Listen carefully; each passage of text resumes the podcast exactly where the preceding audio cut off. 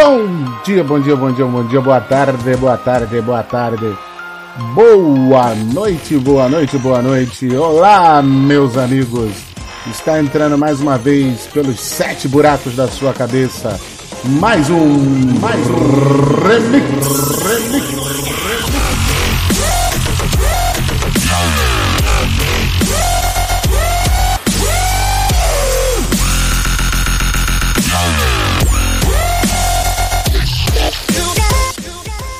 Olá, meus amigos. Mais uma vez aqui estamos de volta. É... Só para avisar todos vocês, é, por enquanto hoje 7 de agosto, no momento que isso vai ao ar, é, eu tenho que dizer para vocês que estarei eu dando a partir de hoje uma pequena pausa nos remixes que eu apresento e posso dizer que esta pausa irá até o fim do mês de setembro, porque por questões pessoais, né? Vou, eu trabalho para ter um concurso para estudar e minha rotina de estudos é bem grande, bem chata e eu não vou me dedicar nesse tempo nem aqui ao remix, tampouco ao papo de calçada. Então, se vocês sentirem falta de mim, não fiquem tristes. Se vocês não sentirem falta de mim, que problema há, certo? Mas, uh, vamos lá. Vamos aos, aos fatos.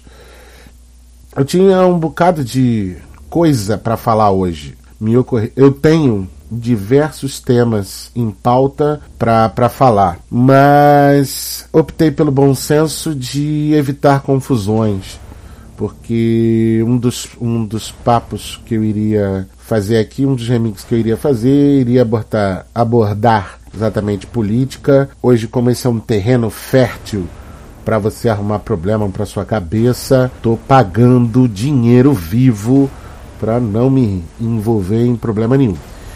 Mas eu resolvi falar de um tema que tá até de uma certa forma envolvido com esse assunto de política.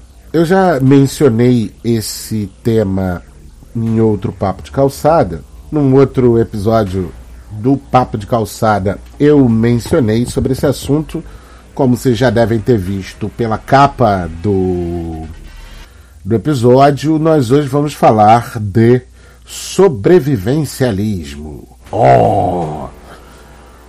Cara, tá certo muito do que se fala sobre o sobrevivencialismo vem de uma ideia distorcida, tem que ser dito isso, é uma ideia distorcida e até mesmo caricata daqueles americanos, né, os, os chamados rednecks, pescoços vermelhos, os caipiras americanos, que normalmente tem um, um, um filme bem legal na Netflix chamado Cloverfield Street, é, que retrata até um desses caras é, para falar de um filme recente, tá? Tem vários, dá pra gente falar de vários. Desses caras que se preparam para o fim do mundo.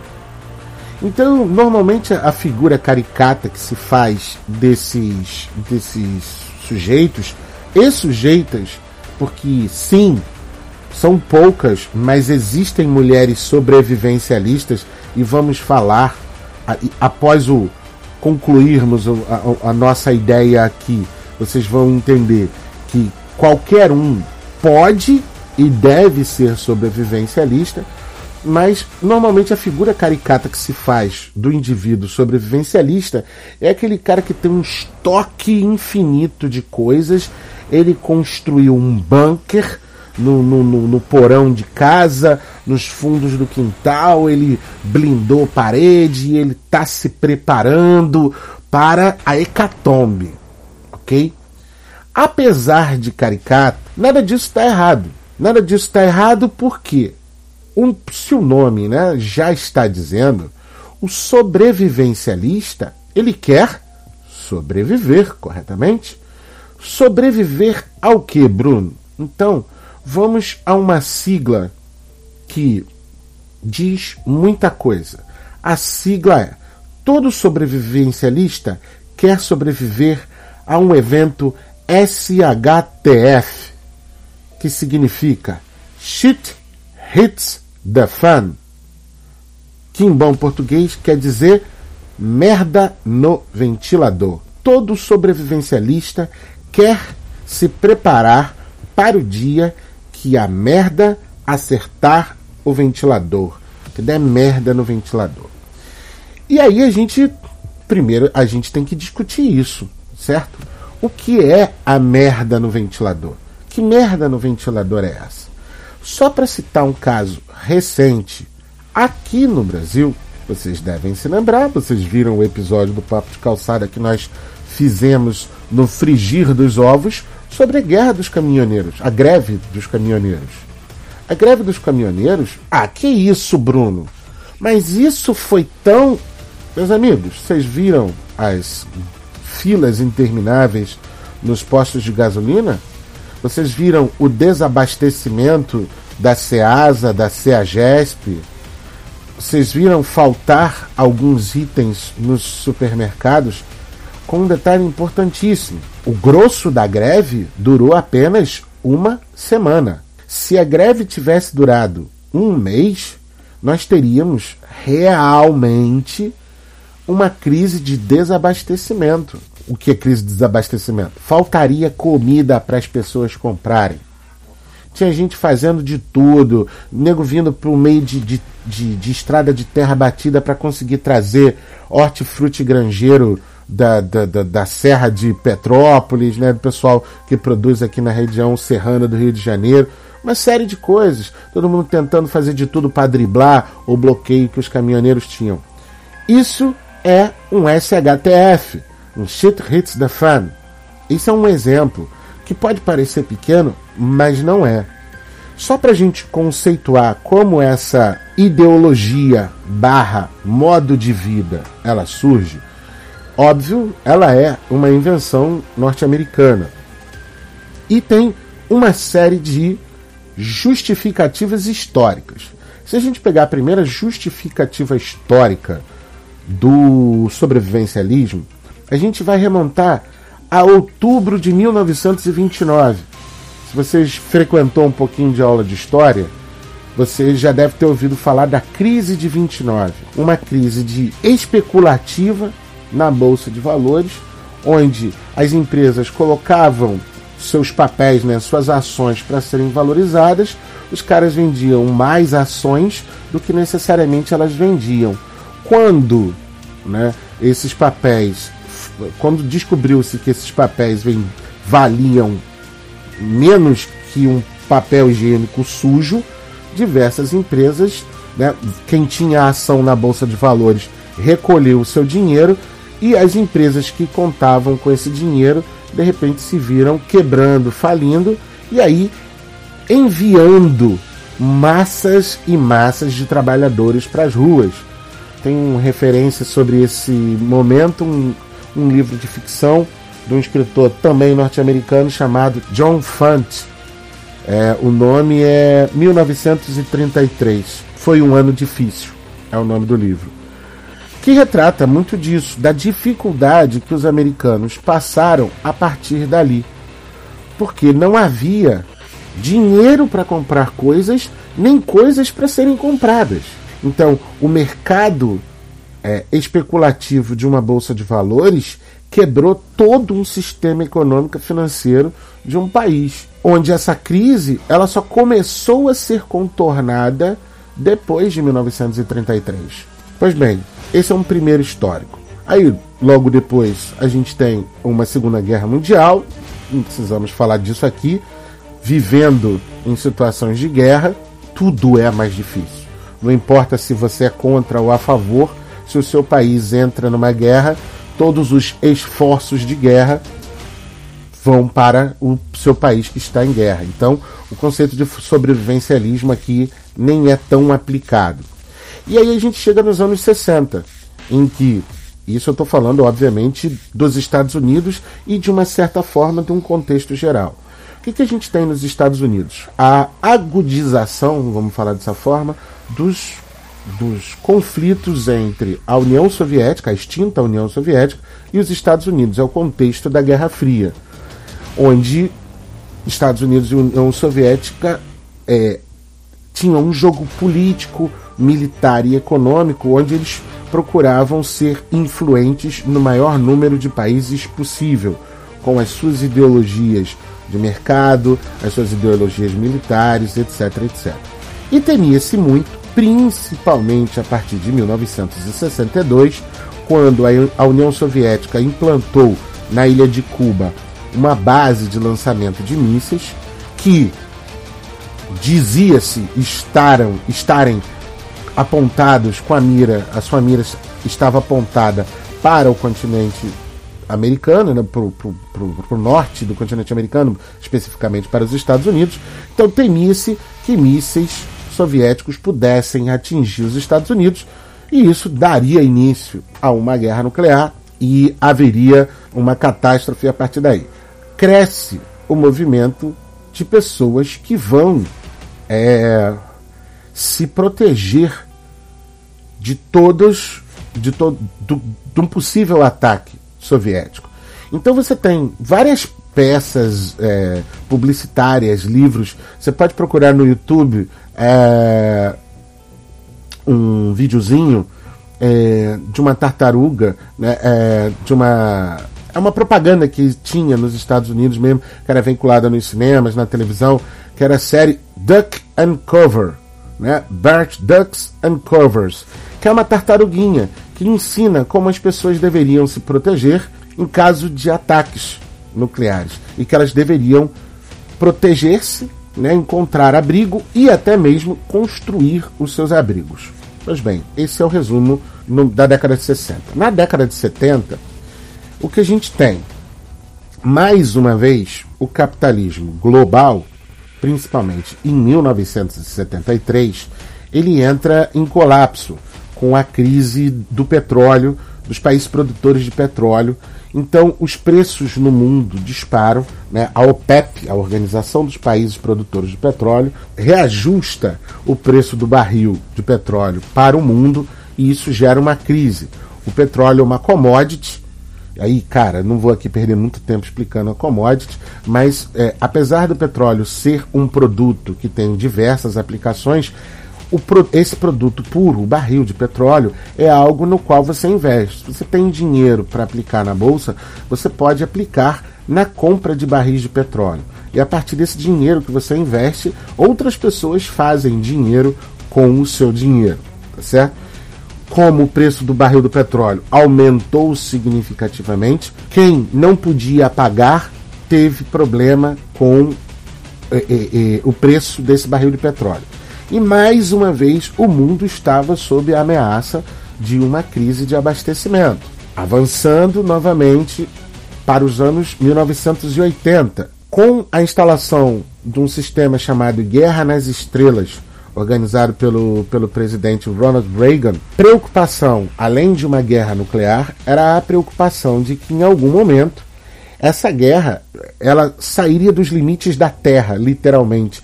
Ela ocorreria no espaço havia um programa do sistema é, norte-americano de defesa que é, criaria uma barreira antimísseis. Mas existia a possibilidade dos Estados Unidos serem bombardeados por esses mísseis é, soviéticos, não mais nos moldes dos anos 60. De outra maneira, cresce. A, existe até um filme que é muito emblemático dessa, dessa época, que é O Dia Seguinte. Eu, eu não sei se eu estou falando dia seguinte em português, mas é porque o nome do, do filme inglês é The Day After, que mostra exatamente o que aconteceria com a gente é, caso essa hecatombe nuclear ela realmente ocorresse. E aí, veja, a gente está falando o tempo todo de guerra nuclear. Então as pessoas construíram abrigos até hoje em vários é, lugares mais no interior dos Estados Unidos. Existem pessoas que constroem abrigos antinuclear. E debaixo desses e nesses abrigos elas estocam coisas. Tem um filme que também bem recente chamado, se eu não me engano, é O Abrigo. Isso mesmo, é um filme de 2011 chamado O Abrigo. O cara tem uma visão de que tempestades apocalípticas acontecerão e ele terá que ele tem que construir um abrigo para proteger a família dele. A cabeça dele, esse, essa tempestade está eminentemente, eminentemente perto e ele tem que se proteger sobre isso. Esse sintoma ele se aprofunda muito mais quando chega nos anos 2000. Os Estados Unidos sofrem o ataque às Torres Gêmeas, né? o 11 de setembro de 2001, em que ficou escancarado pela primeira vez que a segurança nacional corria risco. Veja, eu estou dando todo esse histórico a partir da perspectiva norte-americana, porque surge de lá a preocupação com algo que pode dar merda. Vamos trocar o cenário? De todas as formas e de to em todas as afirmações. O tempo todo, a gente até ouve nos noticiários algumas é, notícias patrocinadas de bancos, patrocinadas por bancos, para que você invista seu dinheiro na poupança, em fundos de renda fixa, em ações, é, tesouro do, é, fundo do tesouro direto, etc, etc. Ou seja, investir, poupar, é uma preocupação com o quê? Lembrem-se da velha fábula da cigarra e da formiga. A formiga trabalha porque ela teme, ela sabe que quando o inverno chegar, ela não terá alimentos. Como a gente está falando de estação, a gente sabe que o inverno vai acontecer, vai durar três meses. No Brasil, ele ocorre a partir do dia 21, 22 de junho e vai até o dia 20, 21 de setembro. É certo. Então, é natural que a gente se provisione, né? Se a gente fosse uma formiguinha. A cigarra não, a cigarra tá lá, liriri, cantando.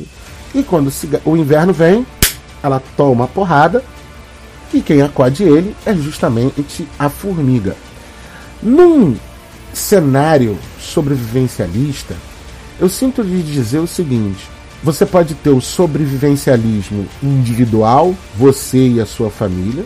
Aliás, pode ter o sobrevivencialismo individual, só você constrói seu abrigo e suas provisões. Seu sobrevivencialismo com a sua família, ou até um grupo de pessoas resolve se preparar para quando a merda bater no ventilador. Pô, Bruno, mas no Brasil a gente não entra em guerra, no Brasil não existe é, desastres naturais. No Brasil não tem nada disso que existe nos Estados Unidos. Pode até não ter, meus amigos, a gente pode até não ter ataque terrorista, mas como eu falei anteriormente, a greve dos caminhoneiros desembocou numa crise de desabastecimento. A gente pode até não ter desastre natural, mas, por exemplo, eu vivo no Rio de Janeiro e uma coisa certa de acontecer na cidade do Rio de Janeiro é que vão ocorrer enchentes. Enchentes são certas nos meses de dezembro, janeiro até março no Rio de Janeiro, na cidade do Rio de Janeiro. Isso acontece há décadas. A cidade do Rio de Janeiro não tem infraestrutura para as enchentes de verão há décadas. Aí você me pergunta: e os governos nunca se prepararam para isso? Sei lá, cara. Eu sei que sempre tem enchente, sempre tem pessoa desabrigada, sempre tem desmoronamento de encosta de morro, sempre dá merda. Obviamente, eu, Bruno, sabendo disso, óbvio que eu não vou morar num local de risco. Obviamente, eu, Bruno, sabendo que as enchentes isolam determinadas áreas, eu vou me provisionar para que, se eu precisar de água potável, comida, e outros papel higiênico, etc, etc, nada disso me falte, porque são problemas que ocorrem todo ano. Assim como o inverno vem todo ano, o verão sempre chega todo ano e no Rio de Janeiro causa enchentes. Então, onde qual é a minha intenção ao falar sobre isso tudo? Lembra que eu estava falando da questão da poupança? É exatamente isso. Se o objetivo da poupança ou de um investimento no fundo de renda fixa, etc, etc. Seja para que você tenha provisionamento financeiro num dado momento no futuro, O sobrevivencialismo parte dessa mesma premissa. Só que não é só provisionamento financeiro. Você pode fazer isso também. Ah, Bruno, mas a gente não, não corre o risco de uma guerra nuclear. Não corre. Mas para e pensa que, por exemplo, isso aconteceu em alguns lugares no Brasil e inclusive no Rio de Janeiro. Durante a, greve dos caminhoneiros, alguns carros tiveram os seus tanques de gasolina furados pela parte de baixo do carro e as pessoas roubaram combustível. Pense num cenário em que todo mundo sempre se desespera quando o caos está acontecendo. Sempre. Em situações extremas é que você conhece mesmo o, o, a real faceta daquele seu vizinho, daquele seu amigo que você achava que conhecia. E não vai ser diferente numa crise de desabastecimento nacional. O Rio de Janeiro, o estado do Rio de Janeiro vive um estado de intervenção federal, existem militares cuidando da segurança, hum, várias coisas podem acontecer, mas não aconteceram. E que bom. Durante a greve dos caminhoneiros, o que aconteceu comigo? Eu já vivo numa área isolada, também pensando nisso, seja pelo meu prazer, né, pelo meu estilo de vida mesmo, de ficar longe das cidades, mas também para evitar o encontro, o choque que você tem vivendo nas cidades. Então já vivo isolado. Durante a greve dos caminhoneiros, durante a semana da greve dos caminhoneiros, bicho, não me faltou água, não me faltou, obviamente, o combustível ele já estava estocado, muito menos me faltou comida, muito menos me faltou qualquer coisa. Ah, mas porque você ia na rua? Não, tudo isso já estava provisionado.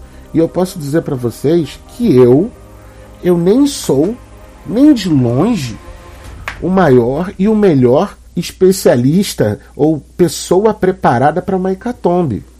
Mas eu tenho em mim a ideia de que diversas coisas podem resultar em alguma merda, podem dar problema. Então é melhor estar preparado para quando a merda acontecer do que não estar de que eu de repente tenha que, no desespero, entre aspas, furar o tanque de gasolina do carro do meu vizinho. Não existe, na minha opinião, desespero que justifique isso. Mas é exatamente para não estar envolto nesse tipo de problema que você se torna um sobrevivencialista. Você, ah, você, come, você não começa de hoje para amanhã, para começo de conversa. Você não faz um estoque de comida de hoje para amanhã. Lógico que não. Você não armazena grãos, você não armazena comida no seu freezer, porque isso também é até outro risco, né? Em alguns outros, em alguns outros cenários que a gente pode prever, energia elétrica vai faltar, porque é fato. A gente aqui tem um sistema de energia super falho. Se você tem um pouquinho mais de 30 anos, você lembra que em 2001 a gente teve um problemaço no sistema de abastecimento de energia elétrica, em que a gente teve que começar a trocar aquelas lâmpadas incandescentes, aquelas lâmpadas amarelas, por lâmpadas brancas, as lâmpadas de LED. A partir de 2001 a gente começa a ter essa preocupação de utilizar é, energia eólica, porque até então a gente achava que a Itaipu tá, dava conta. E no momento em que começa a faltar chuva e os reservatórios de água diminuem, o pessoal ficou meio preocupado. Em 2000, de 2014 para 2015, essa era a preocupação. O pessoal da Cantareira lá em São Paulo sabe bem, muito bem o que é isso. Então, pense num cenário, inclusive, quando não chove o bastante e os reservatórios de água não têm água nem para gerar energia elétrica, que dirá para enviar para a casa das pessoas. Isso tudo são cenários de crise. Ah, mas isso é tudo muito desesperado. Desesperado, cara, você tem certeza que esse é o termo que você quer usar? Porque a gente, há um pouco mais de um século, a gente está acostumado exatamente com isso. De a gente apertar alguns botões e enviar mensagens, enviar e-mails, imprimir alguma coisa numa folha de papel, uma lata de refrigerante cai de dentro de uma de uma máquina automática. Tem, tem gente que não aprendeu uma série de coisas que são básicas para você sobreviver. Inclusive fazer comida, tá? Tem gente hoje que se vale do YouTube para aprender alguma coisa. Eu acho louvável. Mas se a gente não tem energia elétrica, não tem como ligar televisão, computador, modem da internet, não tem mais como aprender a cozinhar nem aprender a fazer porra nenhuma. Então, o sobrevivencialismo é uma preparação para algo que pode acontecer. E é uma preparação a longo prazo. Obviamente, num cenário ideal, seria bom que a gente conseguisse contemplar tudo aquilo que a gente precisa, as nossas provisões, a gente conseguisse realizar essas provisões e todos os abrigos e proteções que a gente precisa, no máximo num espaço de um ano. Na minha opinião, seria o ideal. Outros são até mais radicais que, que, que eu. Né? Você tem que começar a organizar seu provisionamento, sua proteção, sua defesa agora e demorar no máximo três meses. É possível. É um cenário radical. Veja o que eu estou falando. E mais uma vez o que eu estou dizendo. Eu, Bruno, não. Eu tenho a mentalidade, eu tenho a ideologia, eu estou aprendendo a ser sobrevivencialista. Nem posso dizer que eu sou efetivamente. Eu estou aprendendo a ser. Tem caras que estão aí no, no até na internet há bem mais tempo que eu ensinando o que eles sabem. Se você quiser aprender um pouco mais, aliás, se você quiser aprender sobre isso, vá para o YouTube e digite sobrevivencialismo. Eu indico o canal Sobrevivencialismo, que é o do Júlio, que é muito bom. O outro é o Guia do Sobrevivente, que é de um sujeito chamado Batata, que é uma pessoa extraordinária, sabe? Tem um conhecimento absurdo e te ensina de tudo, tá ok? E outros caras.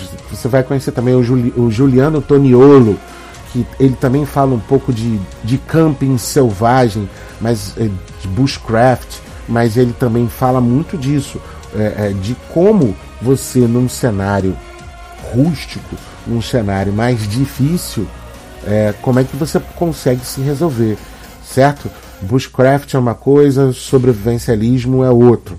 Mas pesquise, vá aprender sobre, porque é importante. A gente está hoje caminhando para um cenário. Eu não queria, eu não quero, mas eu sou muito preocupado com os rumos que podem acontecer após a eleição de 2018, em outubro. Por uma série de motivos, basta você ler os jornais. Mas é uma preocupação que em mim existe sobre tudo o que pode acontecer a partir dessa eleição. E a gente pode ter de enfrentar uma crise mais aguda e mais econômica, uma, crise econômica mais aguda e mais difícil do que essa que nós estamos passando. Tomara que não, mas se passarmos, tomara que estejamos preparados. Então, o lema do sobrevivencialismo é esse: esteja preparado. E fica a minha mensagem aqui. Depois de você ouvir esse podcast, vá se preparar. Esteja preparado. Um abraço e até outubro, se a gente ainda não tivesse matado. Até.